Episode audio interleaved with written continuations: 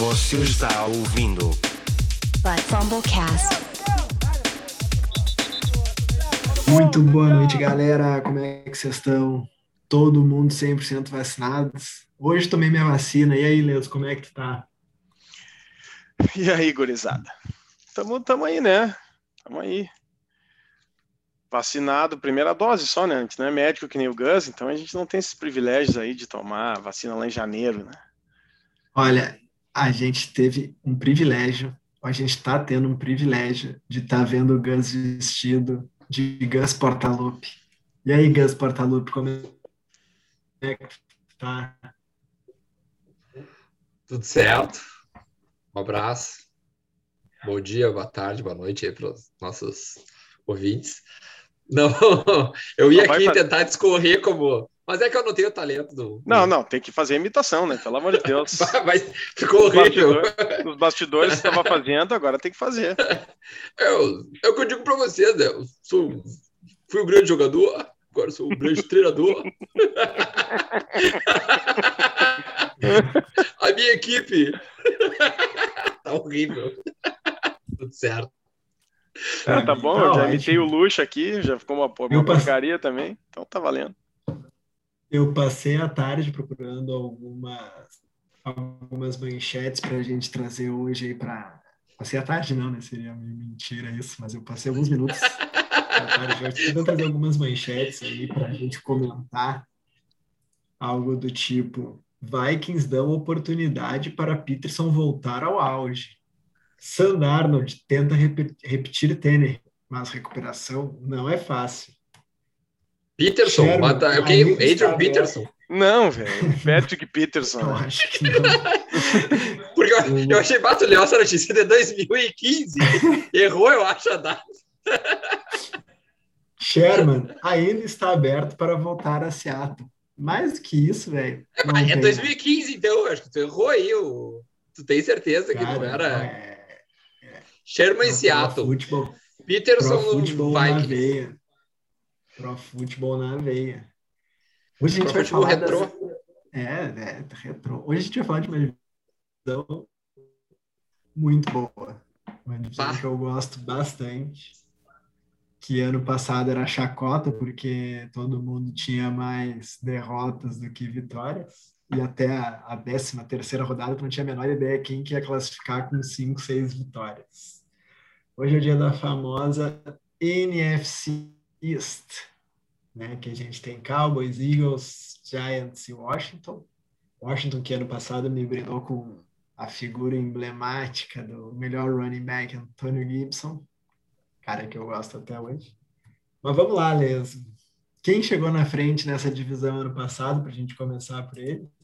Foi o nosso glorioso Washington, né? É. O Washington do papai Washington. Ron ele é o, é o Filipão da NFL, né? É, exatamente. Ele é o cara do fecha a família. É, o, é o Filipão hoje, né? Eu, eu, eu, eu, só, eu nem olhei os stats do jogo do Grêmio, que acabou de acabar, mas pelo que eu ouvi foi tipo 20% de posse de bola e vitória. A lá Filipão. Né? Foi. Foi 20, 22% de posse de bola. O Grêmio trocou 200 passes e aí ele deu 600. O Grêmio teve três chutes a gol e aí ele deu 18, alguma coisa assim, e o Grêmio ganhou de 1 a 0. É, Mas aí. vamos lá. Falando fechado. de Washington, é, eles vão mesmo com o Fitzmagic? Mas óbvio, né? Claro, óbvio. É Mas, aliás, Sim. eu acho que o Gus, na verdade, agora pensando bem, o Gus é que a gente não tá dando para ver aqui. Mas o Gus ah, deve estar com, esse óculos, ele deve estar com a camisa aberta e o peito cabeludo aparecendo, né? Eu acho que a homenagem não é pro tá não, é pro Fitzpatrick. Eu acho que é pro Fitzmagic a homenagem. Tô pensando é, bem não. agora, assim. Não, exatamente. O cara é uma lenda da NFL, né? Ah, tá e o estilo, isso é metade do. E formado em Harvard, para e para quem não sabe aí, né? Não é. É uma coisa e... que é, é, um segredo no meio da NFL é dizer que o Fitzpatrick é formado em Harvard. É, não, impressionante, né? Não tem um jogo que, que não fale isso. É um negócio fenomenal. é impressionante. Mas na verdade até então, tem um negócio interessante, né? Aqui que pelo é... Washington. A gente foi cortado pelo âncora, mas tudo bem. Não, não, pode falar. O âncora hoje está com um delayzinho aqui. Acho que, é, acho que a gente vai ter que pegar um patrocínio exclusivo da NET. Não, só para falar, né? Essa coisa do, do Harvard tem, tem a, uma coisa que eles chamam de Wonderlic Score, que é, um, que é para medir, enfim, capacidade cognitiva, vamos dizer assim. E a referência é o Fitzmagic, é o maior score da história da NFL. Ou seja, o cara mais inteligente que já passou pela, dentre os quarterbacks que já entrou na NFL. É um mito, né? Esse é o verdadeiro mito. Cada ano que passa ele só melhora. Parece vinho. Esse cara aí. Esse cara merece, esse cara merece todo o nosso, todo o nosso respeito, porque além de tudo tem muito estilo. Aliás, velho, eu tenho, eu tenho um objetivo. Eu já não sei se eu já falei para vocês, né? Eu sei se eu tenho, eu tenho um objetivo que é conseguir juntar todas as camisetas do, do Fitzpatrick. Ah, ia ser fantástico. Né? Ó, St. Louis, Cincinnati, Tennessee, uh, Buffalo, Jets, Miami e, e agora o Tampa Bay. Tampa Bay e agora o Washington. Oito. Eu vou, vou atrás disso aí. Não, e ele é, ele por si só, já adiantando que a conversa entre Dwayne Haskins, Taylor Hennick, Kyle Allen e Alex Smith, depois de quase amputar a perna, vamos combinar que é uma evolução, né? Under center ali para Washington. Uh, vamos falar do corpo de, de running backs, porque o Antônio Gibson é uma grata surpresa no passado, né? Ele, eu tinha tudo para odiar ele, porque eu fui para uma rodada na reta final, eu acho que era semifinal da liga, precisando que ele fizesse 18 jardas, e ele fez 12 e quebra o dedão do pé, e aí eu perco, algo absurdo. Uh, mas o J.D. McKissick também era um cara ali que tem algumas pontuadinhas boas aí, né? Esse backfield aí, Leso, é Antônio Gibson e mais ninguém? Ou tem chance de ele começar a dividir bola? O que, que tu tem para nos trazer deles? Cara, eu acho uh, que o Antônio Gibson, dessa galera, Antônio Gibson ele tá saindo ali naquela naquela turma de final de segunda rodada, né? A gente fez também no nosso mock ali, ele saiu, acho que no finalzinho da segunda, na penúltima escolha da segunda. É, ele tá sendo como running back 13, e eu acho que dessa turma aí, tipo ele, K-Makers, uh, Edward Ziller, que tá saindo ali no final da segunda início da terceira, eu acho que ele é o que, é o que mais tem a chance de acabar tipo, sendo o running back 1, assim. Porque eu, eu vejo que muito do, do volume do J.D. McKissick ano passado foi em função da, da, participação dele em terceiras descidas, né? E a gente sabe que Brooks tem essa dificuldade na parte de proteção, então é, é comum rookies saírem na, na, no terceiro down para entrar um veterano que faz melhor a proteção do quarterback nas jogadas de passe. E o J.D. McKissick ele teve uma produção muito grande com o Alex Smith, né? Que não, que já em função de tudo que aconteceu com ele, a mobilidade dele era pior que a do, do Joe Flaco. Então, é, e sempre era... foi um cara que gostou do check down, né? Da, daquela é. bola curta ali. Na... Então, assim, foi muito passe para o J.D. McKissick que eu não vejo esse volume esse ano. Claro que tem eu... que lembrar que chegou o Kurt Samuel que vai roubar provavelmente esses passes também do que também joga muito saindo ali pelo slot, é muito muita jogada curta com, com jardas pós-recepção.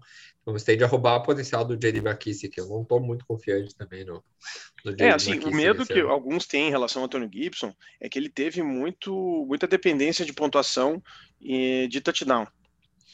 Mas é o engraçado, até o pessoal ali do Fantasy BR publicou esses, é, agora essa semana, é, fazendo uma comparação, sem dizer quais eram os jogadores, né, e quem que escolheria. Uh, a dependência de touchdown dele é basicamente a mesma do Jonathan Taylor. Ele teve uma, uma pontuação por toque na bola maior que a do Jonathan Taylor. O Jonathan Taylor está lá na discussão para top 5, enquanto ninguém fala do Antônio Gibson em primeira rodada. É, claro, tem uma questão da linha ofensiva melhor em Indianápolis, mas eu, eu acho que tem muito mais disputa por toque na bola em Indianápolis do que em Washington. Cara, não tem ninguém ali. O J.D. McKissick é até razoável, mas o resto não tem quem vá tirar carregada. Então, tipo, eu já fiz um, é, eu já fiz uma projeção do Antônio Gibson perto da projeção de toques, por exemplo, do Ezekiel Elliott, que é um cara aí que tá saindo na primeira rodada. Então eu acho que bah, é uma aposta muito válida do Antônio Gibson. Muito. Yeah. Ele tá sendo isso aí, draftado como running back 13, e ele foi 12 ano passado. E ele hum. vai ter um hum. upgrade no ataque, né? O, um ataque que vai claro. produzir mais, que ano passado era um ataque quase pedestre, com o Fitzmagic, com o Kurt Samuel, com o Scary Terry McLaurin. Então é um ataque que tende a ser mais produtivo esse ano, inclusive. O Washington Football Team ganhou no passado e eu tenho eles como favorito nessa divisão aí. Claro, tem os Cowboys, volta o deck, a gente vai falar mais adiante, mas é um time muito mais sólido, é um time que vai. Então o Antônio Gibson tem um upside grande aí por isso. É, porque a gente geralmente a, a, a, produção de running backs está muito atrelado ao ataque, né? O ataque ser mais produtivo. É. Ele tem mais oportunidades, então aí é o ponto de lembrar que ele já foi produtivo ano passado, até isso aí a produtividade dele foi muito boa. E num ataque que vai render mais esse ano, ele tem esse upside maior ainda. É, porque, por exemplo, eu ajustei, ele, uh, ele teve um, uh, um touchdown a cada 15 carregadas. Normalmente a média da liga fica em torno de 30. E eu já ajustei a, a minha projeção para esse ano nessa faixa aí, de entre 29, ficou 29 ponto alguma coisa. E ainda assim, é, eu já projetei ele com 11, 11 touchdowns terrestres. Porque ele perdeu muito touchdown para o Peyton. Pô, quem é que não vai lembrar daqueles dois touchdowns na primeira semana do Peyton Barber para cinco jardas o cara carregou e dois touchdowns. Então, esse tipo de, de produção não vai, não vai mais acontecer, vai ser exclusivo com ele. E eu acho que, assim, o Ron Rivera já falou que ele tem as características, por exemplo, do Christian, do Christian McCaffrey, então eu acho que eles vão utilizar ele mais. Vão utilizar ele bem mais. Eu tenho ele em uma projeção bem boa para esse ano. E ele não pode, porque ele era recebedor, né, no college, ele não pode ter uma, uma, uma melhora ali como um recebedor também na, em relação ao ano passado, para talvez estar mais em terceiras descidas, isso é uma coisa que... É, não, eu acho que aí que tá, eu fiz a projeção até bem modesta em relação ao volume aéreo. Uh, então, assim, comparando, por exemplo, com Alvin Kamara, Austin Eckler, que são né, os running backs com um volume aéreo bem grande. Mas se isso aí, é, é, se essa parte do jogo também der o clique, nossa, aí ele vai ser top 5 com certeza. É, eu queria poder conseguir anotar todas as vezes que vocês falam que pode ser top 5, 6, com certeza, porque daqui a pouco já tem uns 15 jogadores dentro desses top 5 de vocês aí. Tô de olho, hein? Vou começar a tomar a nota. Pode anotar, velho. Depois, quando chegar nas, na, nos rankings aí, tu vai ver troço vai ficar mais, mais claro para ti. É, que depende, aí a gente entra em potencial de lesão, potencial de. Que nem ano passado, o Zeke, a gente vai falar mais adiante, tu perde o deck. Bom, o potencial dele já cai muito o ataque, deixa de ser muito produtivo. E então o... tem potencial para o top 5, não quer dizer que. Ah, eu sei, eu sei, tô brincando. Vocês, alguém tem que brincar, alguém, alguém tem que parar de falar sério. Aqui, aqui é sério, rapaz. Aqui é trabalho sério. É análise. É, vou, já, que a gente tá, já, já, que a gente está fazendo imitação de treinador, você é moleque. Você é moleque. Já que é para falar sério, Lamar Miller vai o quê? Para três o touchdowns? O projeto é brasileiro. Ou... O projeto é brasileiro. Cara, o Lamar Miller vai ser cortado, né? Não tem nem dúvida. para aí. Né? Ele não tem nem saúde. É, cara. Tadinho, tadinho do Lamar, não. Uh, cara, sobre o corpo de wide receivers, uh, tem a, a, entra, né? Vem Kurt Samuel e o Adam Humphries, que são dois caras aí que pontuam direitinho, mas Terry McLaurin é um baita wide receiver ali. Eu, é, é, não dá para a gente chamar que ele seria o que ele seria o Steel, né? Porque ele, o cara é receiver 1 e tal, mas ele é um cara com baita potencial, né? Para mim, cara, é, ele tá saindo no início da quarta rodada e eu, assim, a gente também, eu me lembro que, não me lembro quem é que pegou ele no nosso mock. Cara, tu conseguir, por exemplo, três running backs ainda pegar ele na quarta rodada como teu, como teu primeiro wide receiver, tu tá já muito calçado, muito calçado. Ele tem total, assim, é, ano passado ele foi o wide receiver uh, é, 21, sendo que ele jogou a segunda metade, ali, o segundo, o último terço da temporada baleado, bem baleado do tornozelo. Então dá para ver que ele teve uma produção muito menor a partir da a partir da, da, da terceira, né, o terceiro terço. Tipo, ele foi o wide receiver 11 até a semana 7. Então antes de, né, antes de entrar o Alex Smith. Então quando entrou o Alex Smith, ele também teve uma queda de produção. É, ele tem assim, e agora com, com a possibilidade de, de, com a impossibilidade de os times tipo fecharem o cadeado nele porque o resto do time é muito ruim, é, vai abrir mais o jogo, né? Agora não tem como tu botar dois, três na cobertura dele, porque daí vai ter o Curtis Samuel, é, O Adam Humphries é um cara interessante ali, é um cara seguro para o slot, é um, um bom recebedor. Eles draftaram o Miami Brown. Aquele... Só para não é mais o Brown, que é um bom wide receiver, volta o Kelvin Harmon, que se machucou ano passado, então eu acho que vai abrir um pouco mais o jogo para o Terry McLaurin, que teve uma, uma, produção baixa de pontuação também muito pela ausência de touchdowns, ele só fez quatro no passado, mas é um cara que passou de mil jardas em duas temporadas consecutivas já. Então, eu acho Só ele uma belíssima vocês, opção. O, o, o McLaurin, ele saiu na final da quarta rodada no nosso mock para o Giovanni, que tinha Derek Henry, Anthony Gibson, Michael Thomas e ainda pegou o McLaurin. Sim. É, tá louco. Excelente. Imagina Michael Thomas e McLaurin com o Derek Henry, é, tá louco? No Fantasy Pros, ele, o ADP dele tá como wide receiver. Até eu fui olhar aqui para. 11. Wide é. receiver 12. É. é. para mim, no, no Tu tá vendo standard, tá vendo standard? Eu vi em half PPR, só pra... Eu tô vendo half PPR. Ah. Deixa eu ver de então... quando que é isso aqui. 13 de julho. É, mudou, muda um pouquinho para cima e para baixo. Então ele já tá ganhando talvez o valor real dele ali, porque no nosso mock realmente ele saiu barato. Ah, maravilha. Mais alguma coisa a acrescentar aí dessa seleção? Logan Thomas. É, assim, eu acho assim, cara, por exemplo, o Curtis Samuel. O Curtis Samuel tá saindo na, na nona rodada. Ele é um cara que, que tem condições de fazer mais ou menos os números que ele fez ano passado em Carolina, agora que ele é o, uh, claramente o número dois ali do time. Então eu acho que ele pode acabar produzindo alguns números interessantes não é algo, não é alguém que eu esteja assim mirando muito, ah, porque até porque eu acho que nesse range que ele está saindo, assim, é, tem alguns jogadores com, com um, um teto mais alto. A gente vai falar agora, por exemplo, do Devonta Smith que está saindo basicamente ali quatro posições só na frente, quatro picks na frente dele. Uh, e, e, o Logan Thomas, cara, eu assim, eu particularmente acho que ele foi um pouco beneficiado no passado pela ausência de, de outras opções. Então ele foi, um dos, é, ele foi um dos cinco Tyrants que teve mais de 100 targets ano passado. E eu não vejo esse cenário se repetindo, principalmente pela, pela adição dos wide receivers. Eu acho muito difícil. É, a gente sabe né, que Tyrant é normalmente esse, esse safe blanket ali, né? De novo a nossa nossa Luciana Jimenez. o cara, tem, o, cara, é, o cara fica estudando as coisas em inglês e aí as expressões não vêm em português. É, e eu acho que o Kurt Samuel vai roubar um pouco desse papel ali, né? Daquele alvo tranquilo no meio do campo para 6, 7 jardas que ficava meio que restrito para o pro Logan Thomas. Então eu não, eu não vejo assim um caminho muito sustentável para ele. É, ele está sendo draftado como Tyrande 10 ali, né? Até como para mim ele chega a ser draftável, mas assim, lá no final mesmo, acho que antes daquele nosso bolo ali, eu não não sei realmente se, mas é um nome para talvez é, pegar acho... muito na finaleira lá. eu acho que é isso, assim, draftável até é. Mas aí, por exemplo, é aquilo que a gente falou, Tyler Higby, que tem um caminho muito mais tranquilo, tá saindo como 13. Tá atrás dele. É.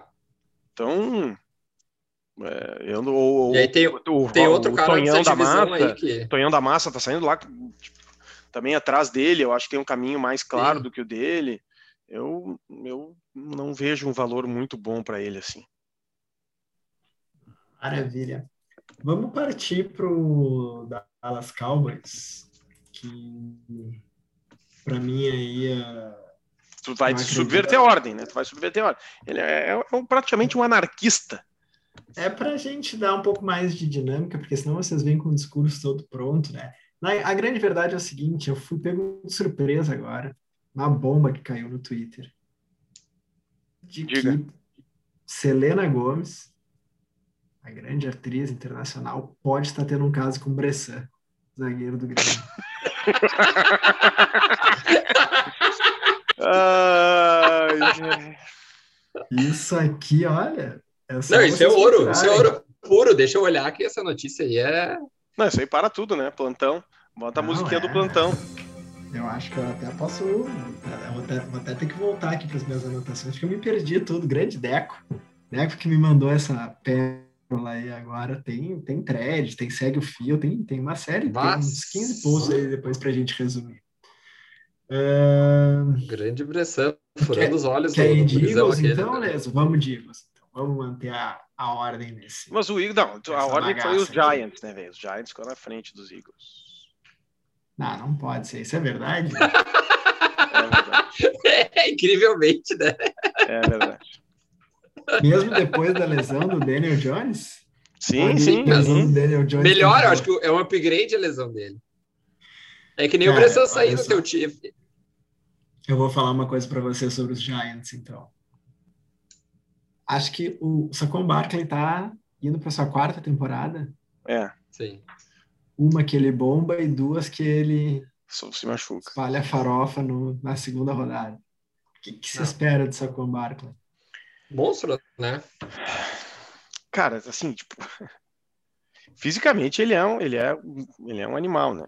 Tipo, uh, todos os números dele de, de, de combine, pro day, é um negócio inacreditável. É por isso que ele foi draftado na segunda escolha geral. Sim. O apelido dele é Quads, né? Só pela só pelo potencial de seus quadríceps. O cara simplesmente destrui, destrói o, acabou com, com o Combine. É um baita running back, mas running back é dependente do seu time, né? Depende das pecinhas que estão em volta dele. Então ele tem uma pecinha fraca ali do lado dele, tem cinco peças bem meia bomba para baixo na, na frente dele. Então isso aí complica toda a vida dele, né? E ainda teve azar de ter lesões que. É, assim, eu, eu já tirei ele da primeira prateleira de running backs. Ele ainda é o meu running back 5, mas ele é o que inaugura a segunda prateleira. Então, é... seria assim, aquele limiar do que seria para mim tolerável já, tipo, ah, quer partir por um wide receiver, já, eu já acho, acho aceitável. Né? Fora ali daquele Big Four, do McCaffrey, Cook, Henry e Camara, eu acho que daí a partir da, da quinta escolha já seria justificável draftar um wide receiver. É, eu ainda draftaria o Saquon Barkley, mas eu acho já justificável. Ah, mas Porque, o teu assim, medo maior que o Sacon é o quê? É a... Não, esse é até só para é, é a lesão a e a linha ofensiva. E ainda Qual é maior, tem... lesão ou linha? A linha ofensiva. Cara, olha é, o miolo. Dizer, a olha lesão o... não é tão importante quanto. Olha o miolo da linha ofensiva dos Giants, tá? É, olha só, é quase, quase o nosso quadro é ou não é um Tyrant.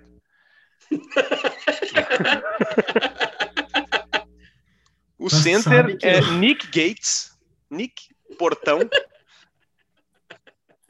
o left guard é Shane Lemieux. Parece, não, Shane Lemieux, só por esse nome vai dizer é, é nome de jogador de hockey, né? Jogador de hockey do é. Canadá. E o Will Hernandez é, é, o right guard. Então, assim, é, cara. O, que, o único cara que tem algum. Que tem um nome, assim, relativamente reconhecido, mas que não jogou bem nas últimas duas temporadas. Então, cara, é muito preocupante esse miolo da linha ofensiva do, dos Giants. É, eles liberaram o, o, o Zeitler, o Kevin Zeitler, que fechou lá com, com o Baltimore. Então, talvez eles tenham confiança nesse Lemieux, que foi uma quinta rodada ano passado. Uh, eu acho que eles, eles liberaram para abrir cap para poder assinar com o Kenny Golladay. Mas, cara, eu não tenho muita confiança. É isso, ele vai ter o volume. Mas... Tá? Ele vai ter o volume até porque, assim, o Devonta Booker é o reserva, imediato. É, então, é, eu projetei ele, por exemplo, aqui para 314 carregados. Eu pego o Anthony Gibson. Eu pego o Antônio Gibson antes do Saquon Barkley. Não, tu tá na sexta, tu tá na sexta escolha. Tu pega o Antônio Gibson, não pega o Saquon Barkley. Sétima, vamos botar então. Cara, não, não. Olha. Não, não. Eu, não eu, proje eu projetei o Saquon Barkley com 50 pontos a mais que o Antônio Gibson. Porque, assim, uma coisa que. Por que, que eu também acho que ele não tá mais na primeira prateleira? E é uma coisa que engana a galera ainda. Aquele volume é, no jogo aéreo, ele só teve com o, o Eli. Com o Daniel Jones, ele não tem 90, 100 targets. Não tem. Então ele entra mais ou menos naquela turma normal né, de, de volume aéreo de running back. Ah, é, 60, 70 recepções. Então, é, ele não vai ser aquele cara que vai passar de, é, tipo, Camara, assim, ter quase mil jardas aéreas. Não vai acontecer. E, e o Daniel Jones é um cara que às vezes rouba um outro touchdownzinho corrido, né? Aquela coisa. E os Giants também acrescentaram muitas peças, né? Acrescentaram muitas peças. Então eu acho que em termos de touchdown, talvez ele não vai fazer muito, e é por isso que eu tenho ele um pouco para baixo. Mas é um cara que é isso, assim, a competição ali no backfield é muito pequena. E, e assim, os Giants. Uh, tu, depois que tu drafta um cara na, na 0-2, tu tem que usar o cara. Então, obrigado. Não, não mais o contrato de rookie, né? Tu vai estourar ele. Tu é obrigado. Então, ele claro. foi o ele, ele foi o cara que estourou o contrato de rookie, né? Ele foi o primeiro grande contrato de rookie. É, tem, agora tem a questão dos tem a questão do já no primeiro ano dele ele já é, atualmente tem a questão do, do valor, ele é limitado pela na escolha que tu faz. Então, tá escolhendo ele na, na 2, ele tem já um valor relativamente tabelado, tu pode mudar um pouco nas garantias e tal. Que foi o que aconteceu com ele, aconteceu agora, por exemplo, com o Caio Pitts, que teve todo o contrato de rookie dele como garantido. Então, é porque realmente ele é o que eles chamam de unicórnio, um cara que né, sai lá de vez em quando. Então, ele tem muito talento. Se a linha ofensiva melhorar um pouquinho, assim, aí talvez ele consiga ele consiga voltar naquele patamar de top 3 ou eventualmente top 1. Mas eu acho que ele não está no mesmo patamar do, dos top 4. Melhor coisa eles já fizeram foi mandar embora o Adam Gaze, então só isso já é um upgrade, mas o Jets vai ficar para o próximo capítulo, que é a semana que vem. Ah, maravilha, então. Vamos partir para o Eagles? Tem mais alguma coisa a acrescentar? Não, é, eu só acho assim, uh, dos quarterbacks que estão saindo muito lá no final, o Daniel Jones, que está saindo como QB 25 na 15 rodada, é um que pode ter um upside, né? Vai que ele, assim, ah, com a chegada do Kenny Golladay, ele dá um pulo que nem o, o Josh Allen deu com o Stephon Diggs. Vai ver, vai, vai que é isso. Faltava um wide receiver top. Pode ser, pode ser. Eu não, eu não aposto nisso, mas pelo preço, né? Pelo preço lá, 15 rodada, é um dos que tem a possibilidade de dar um, um salto, né? Ele tem um, um uma base ali também no jogo terrestre, ele dá umas as suas corridinhas marotas, tipo aquela corrida maravilhosa que ele deu, que ele tropeçou na própria perna de tão rápido que ele tava. Aquela coisa mais linda, né? Que coisa maravilhosa aquilo. Oh, cara, mas aquilo ali foi um absurdo, porque ele chegou numa velocidade máxima uh, que ele se comparou aos atletas mais rápidos da liga. Sim, sim. E aí, só que foi tão, ele estava tão rápido que ele se atrapalhou as pernas. Ele perdeu o controle das próprias pernas, entendeu? tão rápido que ele estava. Ia levantar voo quase, o garoto. Então, assim, pode ser, pode desse pessoal bem, bem lá do fundão, ele é talvez a melhor aposta, assim.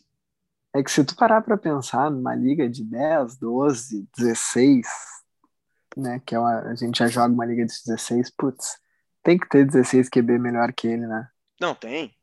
Não, melhor tem. Projeção tem. Tá falando, é... Mas assim, se a gente pensar em teto, eu acho que ele tem um teto maior do que, por exemplo, o do Fitzpatrick, que eu até acho, eu draftaria é. na frente, mas eu acho que o teto do, do Daniel Jones é maior que o do Fitzpatrick, por exemplo. É, essa é questão é de touchdown corrido, jogo corrido, é, acaba o piso é menor, né? Teto, o caras, é né? menor. Pode ser tipo um, um Quem desastre. tu drafta depois qual quarterback tu drafta depois do Daniel Jones? Nenhum, porque eu não tô nem draftando mais nessa altura. Tá dizendo? Esses caras aí, a gente tá falando de caras não draftáveis para como streaming, assim, numa, numa semana contra uma defesa muito draga. Não, Tyrod Taylor é depois. O, ah, Andy, bom, daí... o Andy Dalton é depois. Vai, é os caras que tu usa só no desespero. O Jimmy Garoppolo, o Jimmy Garoppolo depois. Ah, mas aí é aquelas ligas, tipo é, Liga de 16, com oh, Superflex aí. Né? É, mas ué, tem, tem ouvintes que jogam, né? Que Exi Existem essas ligas, é verdade. Ouvintes é. e analistas do podcast claro. que jogam essa liga aí. Não, eu entrei, poxa, entrei numa liga de. numa liga é, Dynasty, Superflex, de 12. É, o, Fitzpatrick foi, foi draftado mesmo, sendo o último ano dele, porque pô, tu precisa de pelo menos dois quarterbacks, então vai ter bye dos teus. É, eu draftei o Mahomes na primeira rodada e, e, peguei o Kirk Cousins como meu QB2, mas lá minha garantia é o Fitzmagic, então poder um cara assim que nem o Daniel Jones me serviria bastante como terceiro QB numa liga Superflex. Seguindo então aí na pauta de quarterbacks, é, final do ano passado, final da temporada passada e já partindo para o Eagles, né? A gente teve aí o Jalen Hurts fazendo 30 pontos por jogo. Esse aí pode ser uma grata surpresa, ele pode manter números de final de temporada passada. O que, que vocês esperam nele? Gasta fora? Vai, eu tô dentro, cara. Eu, eu. A gente já falou isso aqui em outro episódio.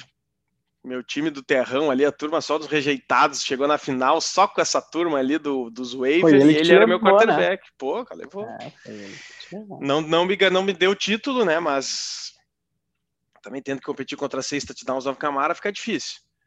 Mas ele é um cara assim, é, é, que, é que o campo amostral é muito pequeno, mas ele foi o QB 3 nas semanas 14, 15 16, que foram os jogos que ele jogou inteiro. Só ficou atrás do, do Josh Allen e do Lamar Jackson. Então... Ele dá a impressão que ele vai te entregar todo o jogo umas 70, 80 jardas corridas, né? Sim, não, é ele, ele, tá... ele, ele é. fez uh, mais de 60 nos três jogos, ele fez 66, 69, 100 e alguma coisa. E, e assim, cara, cara eu, a minha projeção dá mais de mil jardas para ele. E... É que é um ataque completamente novo, né? É um ataque que eu não tô confiando nem um pouco. Uma linha ofensiva que não tá boa. Ah, Cara, não, é, que assim, é que a linha ofensiva no passado estava mal, né? Tava machucado. É, tá, esse tá, ano volta tá todo mundo, espera-se. Então eu tô, assim, um pouco na esperança do retorno do, do, da, do pessoal da linha ofensiva. E, Sim. e eu acho que é ele tá isso. Tá sendo assim... draftado, é que ele está sendo draftado como QB9. Eu não vejo ele como QB9, assim, com um piso. De... Claro, ele tem um teto grande, mas um piso de produção, assim, ele, o, ele teve 50% de acerto de passe. Sim.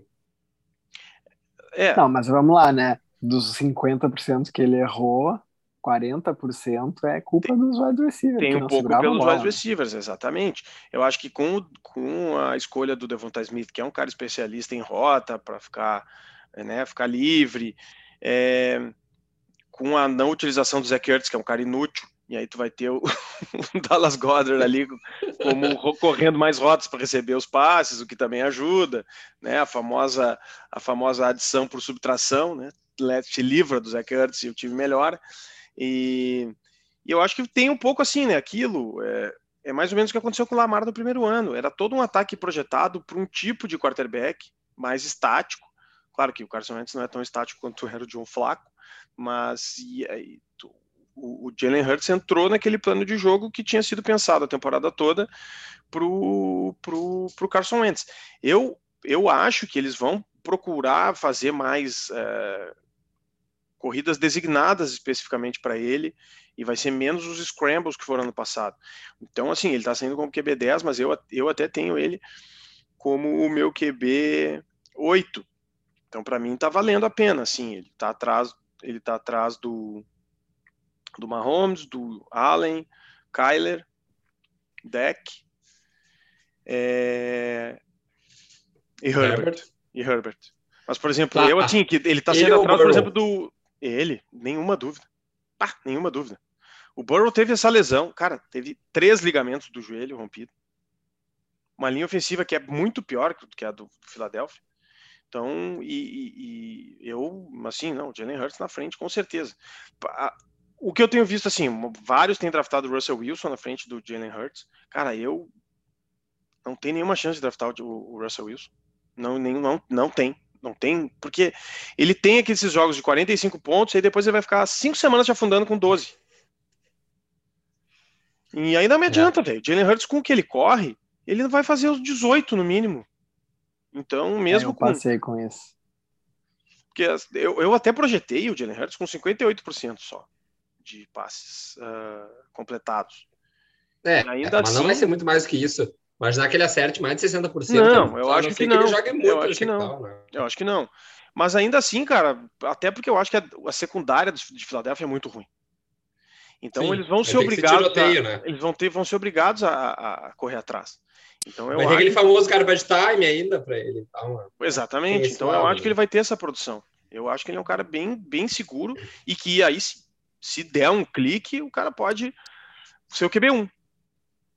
Pode ser o QB1, que, por exemplo, o, eu não vejo o Justin Herbert, que eu até ranquei na frente dele, como sendo o QB1.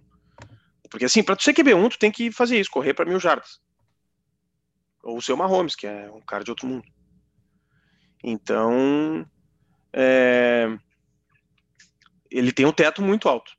Para mim é um, é, um, é um valor interessante, assim, saindo lá na sétima rodada. É, para mim esse cara aí sai depois da nona, da décima. Eu acho que quem não pega quarterback até a sétima, oitava rodada, deixa para finaleira. É, para mim, sétima, sétima é um. É, eu tenho um certo receio de pegar é, ele. Se ele sobrar é. numa décima, bom, daí tanto faz, daí já é. Não, é a que assim. Quase chamar a turma do terrão, né? É, é porque ele, é tá na, ele tá na mesma prateleira para mim que o Tom Brady e o, o Ryan Tannehill. E o Ryan Tannehill que... vai acabar. Eu, eu, eu, vejo muito mais eu ficando com o Ryan Tannehill do que com ele. Eu ia dizer. Porque eu vejo ele sendo. Que... Exatamente, porque eu vejo ele sendo draftado muito antes do Ryan Tannehill. Sim. Então, eu, eu acredito que não vai ter muitos, muitos, muitas ligas que eu vou acabar com o Jalen Hurts, porque eu. Eu, eu drafto o Ryan Tannehill na terceira rodada, para vocês terem uma ideia. a gente já viu isso. Para a gente dar sequência aqui no Eagles, uh, a gente tá. Essa liga, para mim, eu sabia disso, que esse é o recorde nos nossos podcasts para o Marcelão, nosso editor, botar a cilada Bino, né? É uma cilada. Corpo de running backs é mais um cilada Bino. Puta merda. É de chorar. Vou botar o pi aí, que vai ser só palavrão.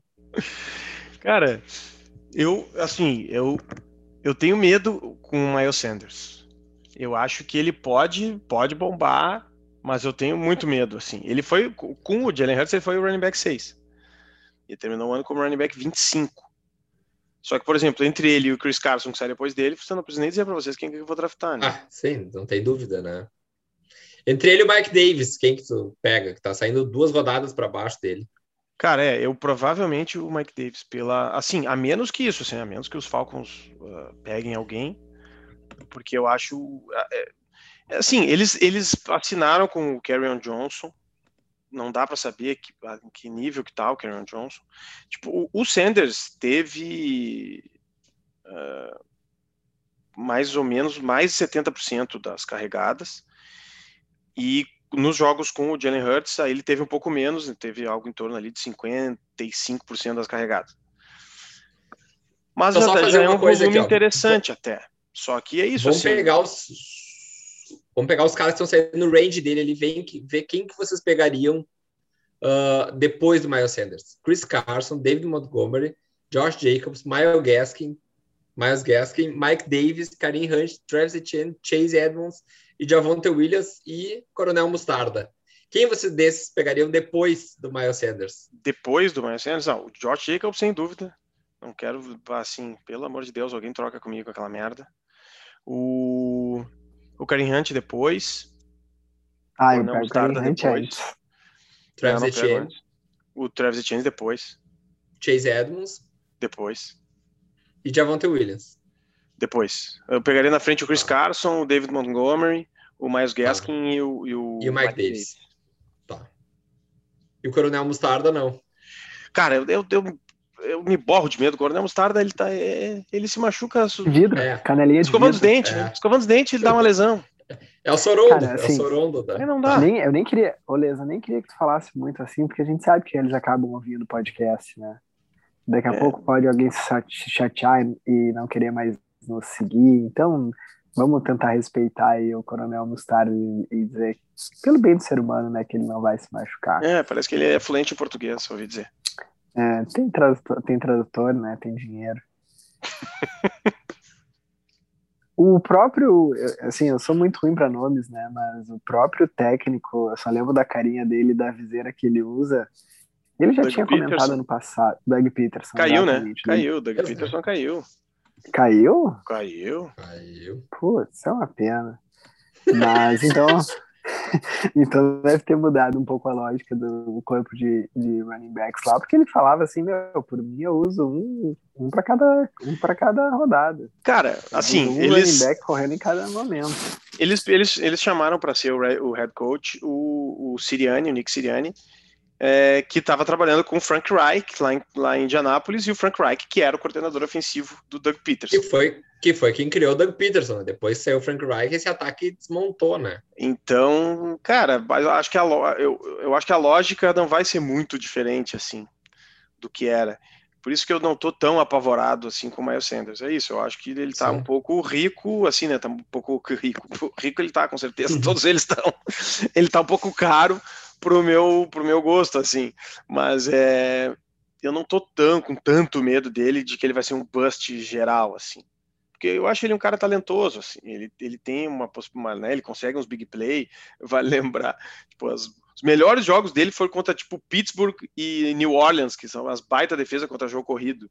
E aí ele conseguiu lá umas corridas de 70 jardas para touchdown, contra um, uma contra cada um. Então, e aí tendo, se, se de repente tiver essa coisa da linha ofensiva tá toda saudável e um, abrir um pouco o jogo para ele em função das corridas do, do Hurts, então eu acho que ele, ele pode, pode acabar se pagando, assim. É que eu tô com pouca fé nesse ataque. Eu tô colocando esse ataque lá no final de produtividade. Então, claro, vai ter o RPO, mas por isso que eu não consigo confiar muito nem no Hurts, nem no, no Miles Sanders. Eu acho que, para mim, é um ataque que talvez vai sustentar em garbage time, assim, para fins de fantasy. Ah, mas o Zach Ertz não fica, né? Não, ele disse que não vai jogar.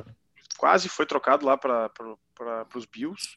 Parece que estava perto Se de alguém mandar. Ah, se alguém mandar dois litrão de Gatorade lá, já leva ele. É, é que o Philadelphia tava com umas bichices assim, não. No, olha, no máximo uma segunda rodada. Os caras estão loucos, né? Não, eu tô por te mandando. Um é, por um velho. Eu tive uma e segunda rodada. Pelo amor de Com um contrato caro. Contrato caro, velho. Os caras são. Pelo amor de Deus. Mas é. Eu, tinha que pagar que uma sexta rodada, tinha que mandar ele é. e mandar uma sexta rodada é. junto. Pra, mas eu acho que eu acho que ele não vai jogar. Eu acho que ele não vai jogar. E é até por isso que eu tenho o Dallas Goddard como uma ótima opção para Tyrant. É, essa para mim é a única adora, né? opção né? aí de.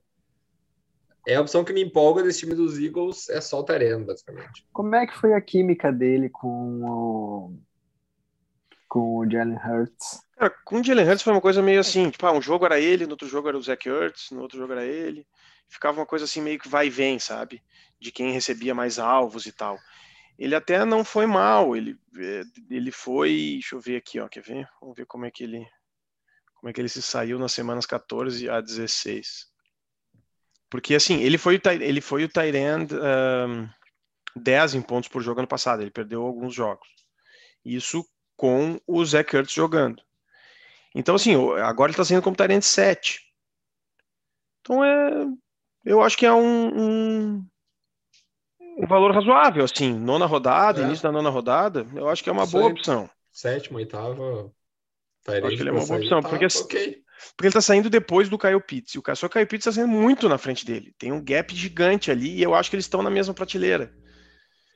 E aquilo, claro, o Caio Pitts tem, a gente já falou isso aqui um milhão de vezes, o teto do Caio Pitts é muito maior, pode ser que o cara... E tem um quarterback melhor também, né? Tem um quarterback melhor e tal, tem um caminho mais, mais, mais claro de, de, de alvos, mas não é assim uma garantia, né? E aí, principalmente se sair o Zach Ertz, eu vejo. Porque assim, ó, é, o Jalen Hurts ele lançou 30% dos passes deles para Tyrant. Só que isso ficava dividido entre o Zach Ertz e o Dallas Goddard, como, como eu falei antes. Às vezes ia para um, às vezes ia para o outro. É, se sair realmente o Zach Ertz, e acho que mesmo que ele fique Tá? Eu acho que não vai ser mais assim tão, tão dividido.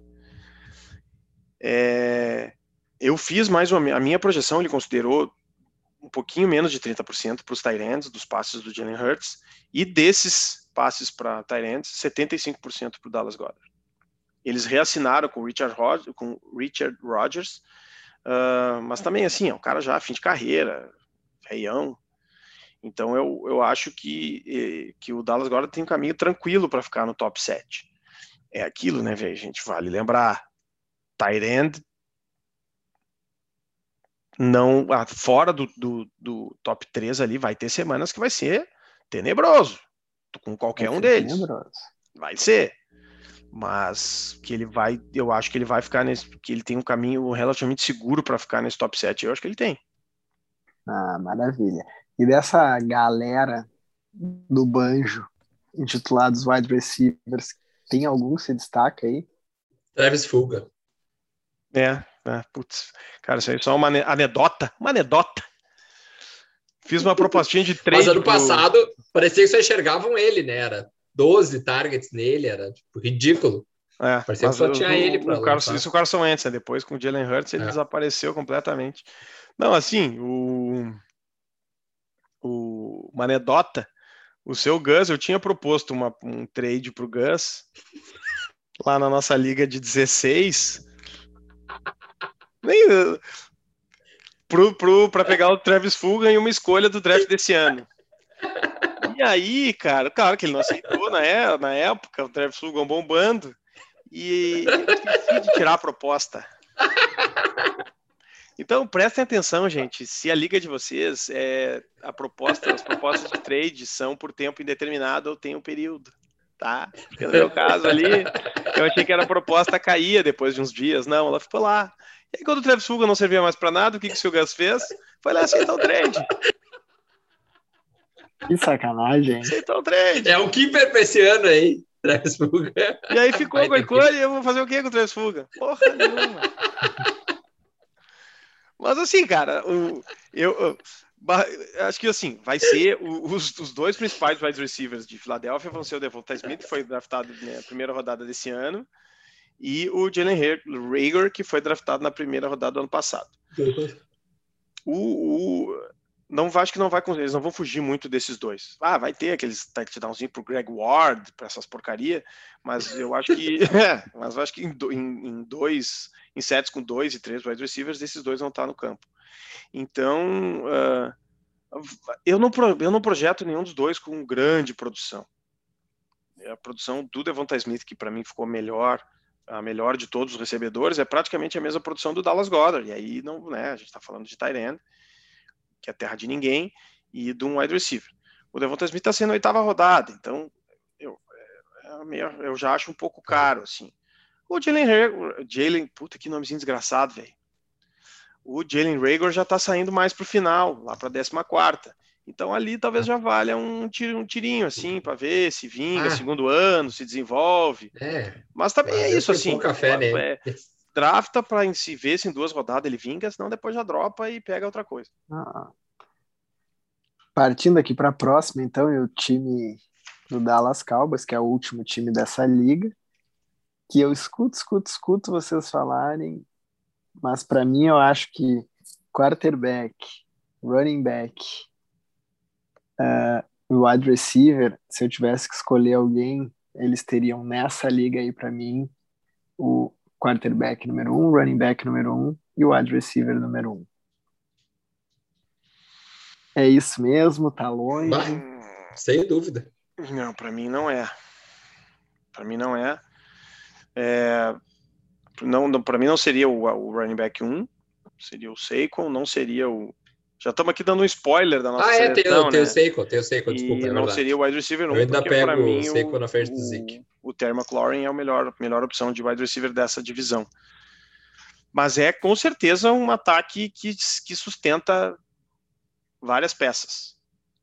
Várias peças, sem dúvida nenhuma. Então a gente tem assim o Deck Prescott, que ano passado ele foi o, o QB1 em pontos por jogo. Ele vinha num, num pace absurdo de 6.500 jardas, 780 é, passes para 6.500 jardas e 60 touchdowns, o negócio. É, era uma produção inacreditável, né? Claro que isso a não vai acontecer. Lá mas a defesa continua ruim, então eu acho que assim, é, eu projetei ele para quase 5.200 jardas em mais de 660 é, tentativas de passe. Ele é muito bom, né? Ele é, é muito bom. Então eu, eu, eu acho que ele, te, ele tá saindo como o QB5. E eu acho que, cara, ele é um, das, um daqueles que tu pode acabar draftando ele como QB5 e ele ser o QB1. Pingou um Pix pra ele esse ano, né? Pingou, e aí o cara pingou um belo de um Pix, né? É. Já tinha pingado ano passado com, com a franchise, franchise tag. E agora esse ano, então, tem um pouco do receio de daqui a pouco o jogo corrido dele tá um pouco pior em função da, né, da, da gravidade lesão, da né? lesão. Mas eu fui olhar os números, a média dele, não já não eram muito grandes. ele não tinha aquela produção de 600, 700 jardas. Ele ficava naquele entre 300 e 400. Ele vai muito para a corrida na red zone para fazer o touchdown. Então, ele, ele, ele, ainda que em 2019 ele tenha feito só três, ele tinha três anos seguidos fazendo seis touchdowns. Então, ele, ele não sai aquela correria de qualquer lugar do campo. Ele usa muito a, a ameaça do, do, do Ezekiel Elliott para conseguir, às vezes, uns touchdowns fácil correndo. Mas ele não é dessa fazer correria o jogo inteiro, entendeu? Então eu não, eu não acho que essa eventual perda de mobilidade afeta muito o, o, a produção dele. A lesão tem... dele principal foi fratura, né? Não, e a fratura tende a recuperar melhor que lesão muscular, que lesão de ligamento puramente. Então, se, o, se claro, o médico está dizendo, se o médico está dizendo, está dito. Não, não, não. Isso aí é o que eu acompanho daquele chinês lá que comenta as lesões. Até porque Mas o Ganso é, não, puramente... O, o Gus é ortopedista, né? pra quem não sabe. ortopedista do esporte, né? o cara mente. Achei até, que tu ia... Achei até que tu ia fazer o nosso podcast de Face Shield hoje, mas não, nos poupou dessa. Ah, vai, que eu, eu me sinto linebacker ali, praticamente vontade de taclear as pessoas assim. eu me sinto no hospital, deve ser interessante. Vai, eu tava olhando no, no, só aqui, fazer uma adendo aqui no, no Instagram olhando os caras comentando o, o coisa lá, o do Carolina Panthers, me escapou agora, tá, fiquei o linebacker que se aposentou. Ah, o Luke Kuechly? O, Luke Kuechly. Os caras indignados, assim, tipo assim, o Luke Kuechly simplesmente sabia ah, 40% das nossas tipo... jogadas ele cantava. Bah, cara, e daí ele cantando, daí ele gritando, ele, não, não, o cara vai sair por ali, ele já sabia. O cara era fenomenal, né? É. Ele era muito bom. Cara muito rápido e já sabia, lia, tinha uma leitura de jogo inteligente. Era lindo de ver jogar. Duas colocações que eu quero fazer sobre esse time do Dallas aí antes de vocês seguirem. A primeira é, é uma colocação, né? E depois, na verdade, as duas são uma colocação que se tornam perguntas. Todo mundo que gosta de jogar fantasy numa determinada rodada já pegou o Tony Pollard dizendo: esse cara vai ganhar essa rodada para mim. E acontece algumas vezes, às vezes ele mete uns 20 pontos. Não, né, Gus? Não, não é o cara que tu vai draftar ali na, na, na, décima, na décima. Mas ele é um cara que tu pega ele perdido numa semana, que o Ezekiel não sabe jogar, ele me entrega. botou na final, me botou na final.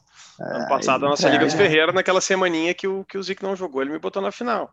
Ele é um bom 20, running back. Ele fez, ele fez, pô, fez quantos pontos naquela rodada? Ele fez, é, ele fez muito ponto. É. Não, ele é bom. Deixa eu ver se, é um eu, se eu acho que é uma né? Tanto é... que quando o Zeke, quando o Zeke não sabe se vai renovar ou não, o velhão lá, dono dos Cowboys, disse, não, mas a gente tem Tony Pollard. tá tudo certo. Vamos ver se é, eu acho aqui o, a semana. O Zeke, o Zeke teve uma temporada muito ruim, mas ele teve, tem uma questão de regressão à média, né? Ele tende... Claro que ele não vai voltar a ser o Zeke que ele era no primeiro, segundo ano, até porque tem todo o receio dele ter muita carregada já na vida, né? Um cara que carregou o piano por vários anos. Mas ano passado foi um ano muito ruim, muito atípico. Ele tende a progredir em relação. E mesmo esse ano passado ele foi o quê? Foi o running back 11. 6? Ele 11? foi 11, só que com, no, nas, semanas, é, nas semanas com o deck ele era o running back 3. É. Então, então agora assim, ele tá saindo como running back 8. Atrás, por é exemplo, é do Jonathan 1, né? Taylor e atrás do. Cara, pra mim não tem, mano, imagina. É, tem discussão. Não tem dúvida, ele, ele ainda é o running back 1.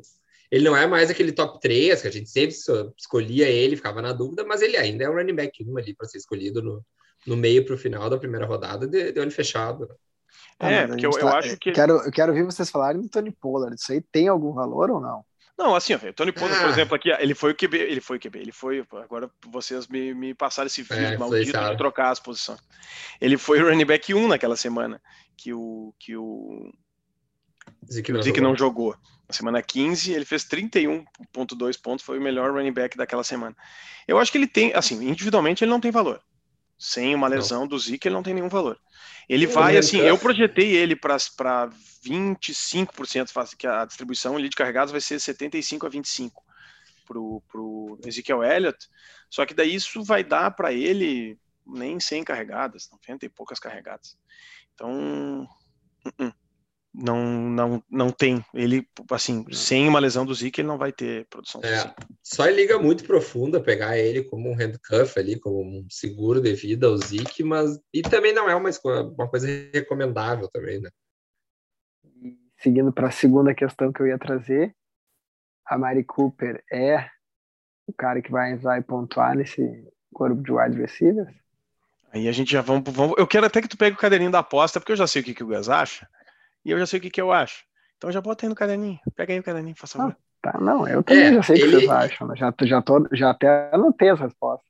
Não, ele é, tem, ele tem o, o Amari Cooper tem uma química mesmo com o deck, ele é o ele é o cara que joga mais no, no flanco, mas, contudo, entretanto, todavia, ele tende a ser marcado pelo, pelo melhor corner do outro time e o Sid Lamb é muito talentoso. Eu tenho um crush no Sid Lamb aqui, vou admitir aqui. Se, se ele aparecesse ali no, no, no Tinder ali, eu, eu ia. Eu... Dava match. Dava match. Aquele, dava com aquele, match, com aquele cabelinho de predador, assim, dele, aquela, aquele do predador. É uma coisa linda. Eu acho que hoje ele tá saindo, claro, o problema é que o ADP dele tá subindo muito. Tá subindo, ele acabei semanas. de ver hoje, ele passou o Amari Cooper. É, isso tá me preocupando. Dá, Essa hype dá. toda dele aí não é só eu. Aí não dá. não é só eu que tô apaixonado por ele. E aí, aí começou dá. a virar um problema. Porque aí ele começa a sair caro. É, não, assim, eles estão sendo bem próximos, tá? Agora eu olhei, eles estão saindo é, o, o Siri como wide receiver 15 na, na oitava escolha da quarta rodada e o Cooper como 17 na décima escolha da quarta rodada. Eu projetei o Amari Cooper com 30 pontos a mais do que o Siri Lamb. É, é, o Amari Cooper tem um teto maior até para ser, tem mais chance de ser um wide receiver 1 do que o Sid Lamb.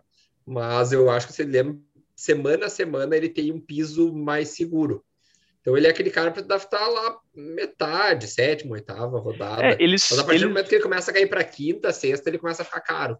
É, um, um, combo que era interessante, que eu vi alguns, uh, eu vi um, alguns analistas fazerem alguns mocks, eles passavam pela Mari Cooper, porque a Mari Cooper antes estava mais ou menos na, naquele mesmo range ali do Terry McLaurin, Allen Robinson, na expectativa do City Lamb cair para a próxima rodada, na quinta.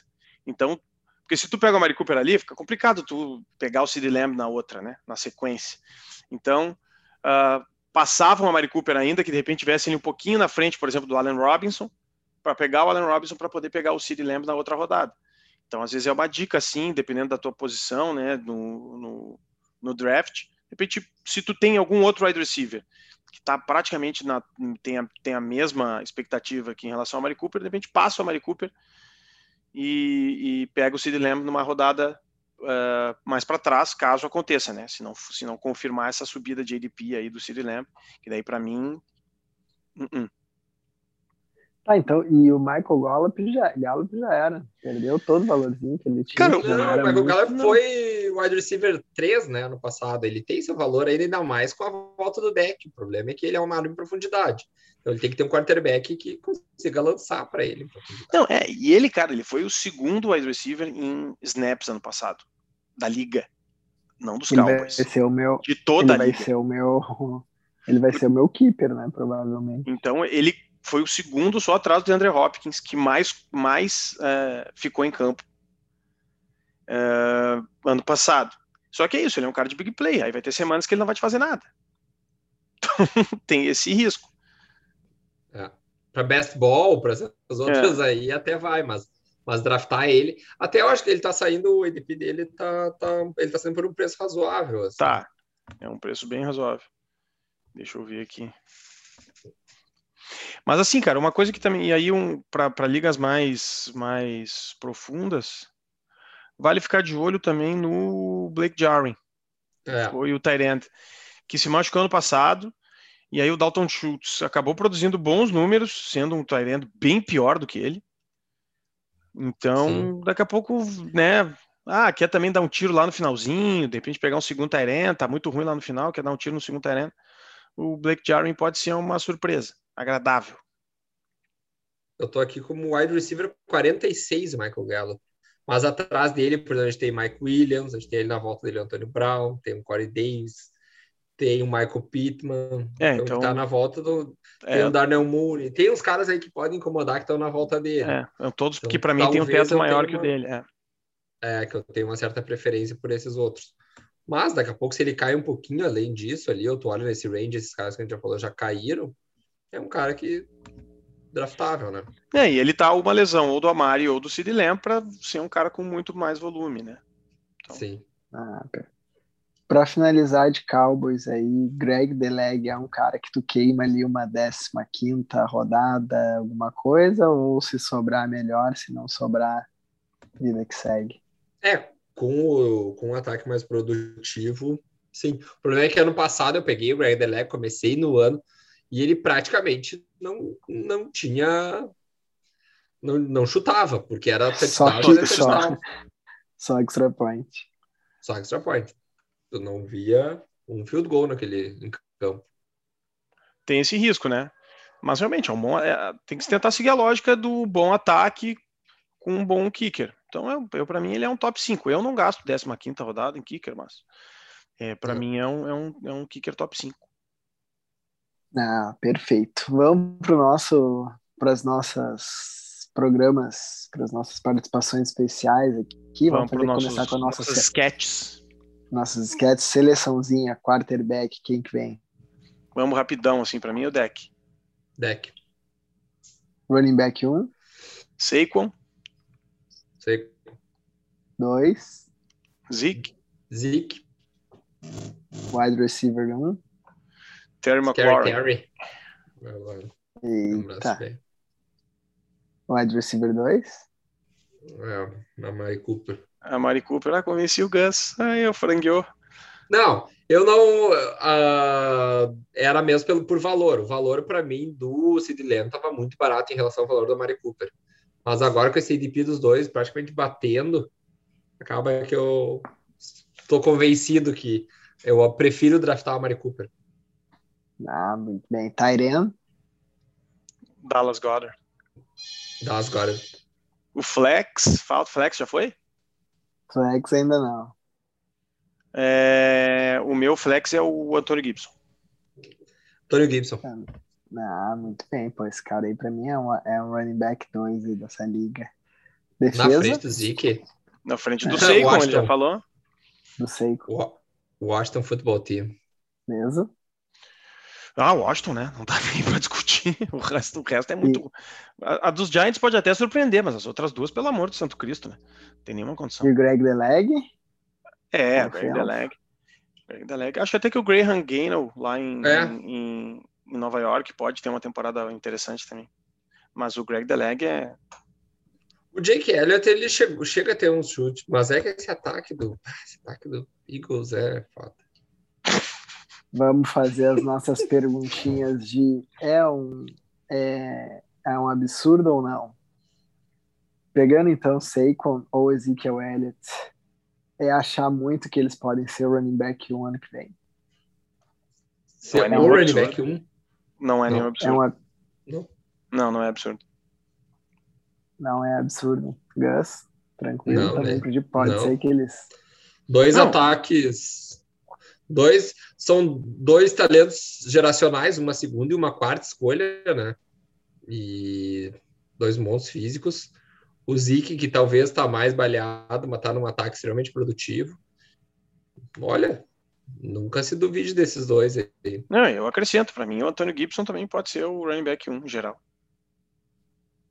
Eita, agora veio forte, hein? Vem forte. Esse é o meu Dark Horse. Pode né? acontecer também, né? É, pode acontecer, né? Quem que seria um estilo aí dessa liga, dessa, dessa conferência? Blake Jarwin? É, Blake Jarwin é um bom estilo. Ou o Jalen Rager é um estilo aí que pode também dar uma. Ai, que ano passado eu sofri tanto com o Jalen Rager que eu não, ele é, eu não gostei também. Mas eu digo assim, estilo, porque é. pode ser lá no final, mas Sim, eu acho pode, que o, pode brilhar. Blake, é, Blake, Blake Jarwin é realmente estilo, estilo, porque aí é, não tá nem sendo draftado. É, ele tá lá na, na no porque é difícil. O resto, eu acho que essa, essa divisão está saindo muito caro, né?